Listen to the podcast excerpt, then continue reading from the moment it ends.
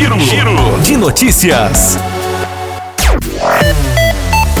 O mês de julho encerrou com o registro de mais cinco novos casos de Covid-19 em Rio Paranaíba. De acordo com as informações, o município já contabilizou 1.387 casos confirmados, sendo que destes, 1.310 são casos de pessoas que já se recuperaram da doença. Outras 44 pessoas estão isoladas após testarem positivo para o novo coronavírus. A equipe de saúde monitora 112 pessoas e destas, seis aguardam o resultado do exame. Há dois pacientes internados em ala clínica e dois óbitos seguem sob investigação do Estado. O município já descartou 3.067 exames e liberou 6.773 pessoas da quarentena. Em Guarda dos Ferreiros também foi registrado mais dois casos e, de acordo com as informações, a comunidade está com 373 casos confirmados, 364 casos recuperados e dois casos em isolamento. Por lá, há 39 pessoas sendo monitoradas pela equipe de saúde.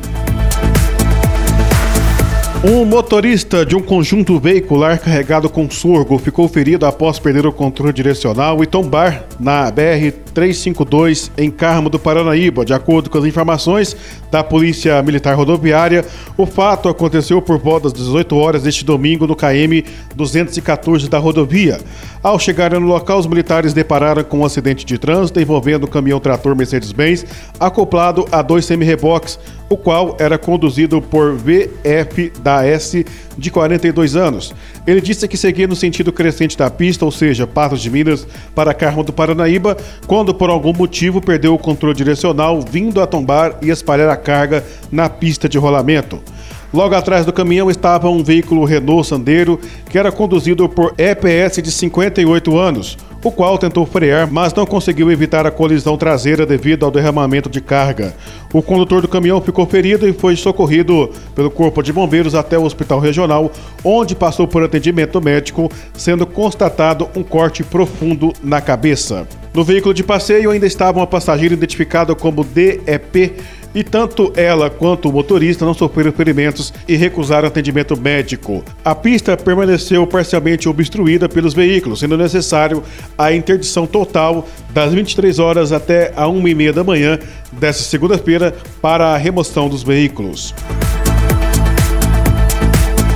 Uma pessoa morreu em um grave acidente na LMG 764 no município de Matutina na madrugada de sábado. De acordo com as informações, os policiais foram acionados por volta de uma hora da manhã e, ao chegar no local, encontraram a pista parcialmente obstruída por uma caminhonete Ford F1000 tombada, ocupando todo o sentido crescente da rodovia. A vítima é a L, de 19 anos, estava deitada na pista de rolamento próximo ao veículo, consciente e se queixando de dores. Ao lado estava LFFR, de 20 anos, de pé e consciente, apesar de estar com hálito etílico. Durante a conversa, os policiais constataram que LFFR era condutor da caminhonete e que SE a L era passageira. As vítimas relataram que havia uma terceira ocupante chamada PRRDS de 19 anos e que até o momento não havia sido localizada. Outros policiais foram acionados para apoiarem na ocorrência e com a ajuda deles e usuários da via, foram iniciadas as buscas pela vítima próximo ao local. Eles a localizaram em meio à plantação de sorgo, dentro de uma propriedade particular, às margens da rodovia, já sem vida. A passageira SEAL foi então socorrida e, após atendimento, ficou constatado lesões leves. O condutor LFFR não apresentava lesões, porém, ao realizar o teste do etilômetro, o resultado apontou 0,11 miligramas de litro de álcool expelido pelos pulmões. Ele acabou preso e levado para a delegacia de plantão em Patos de Minas e a perícia técnica foi acionada para realizar os trabalhos de praxe,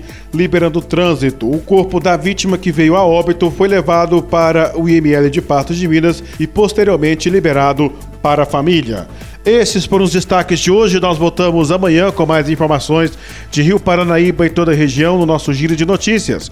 Outras informações no nosso site paranaibamáximos.com.br. A você que esteve ligado conosco, nosso muito obrigado. Desejamos um excelente descanso, uma ótima noite e até amanhã.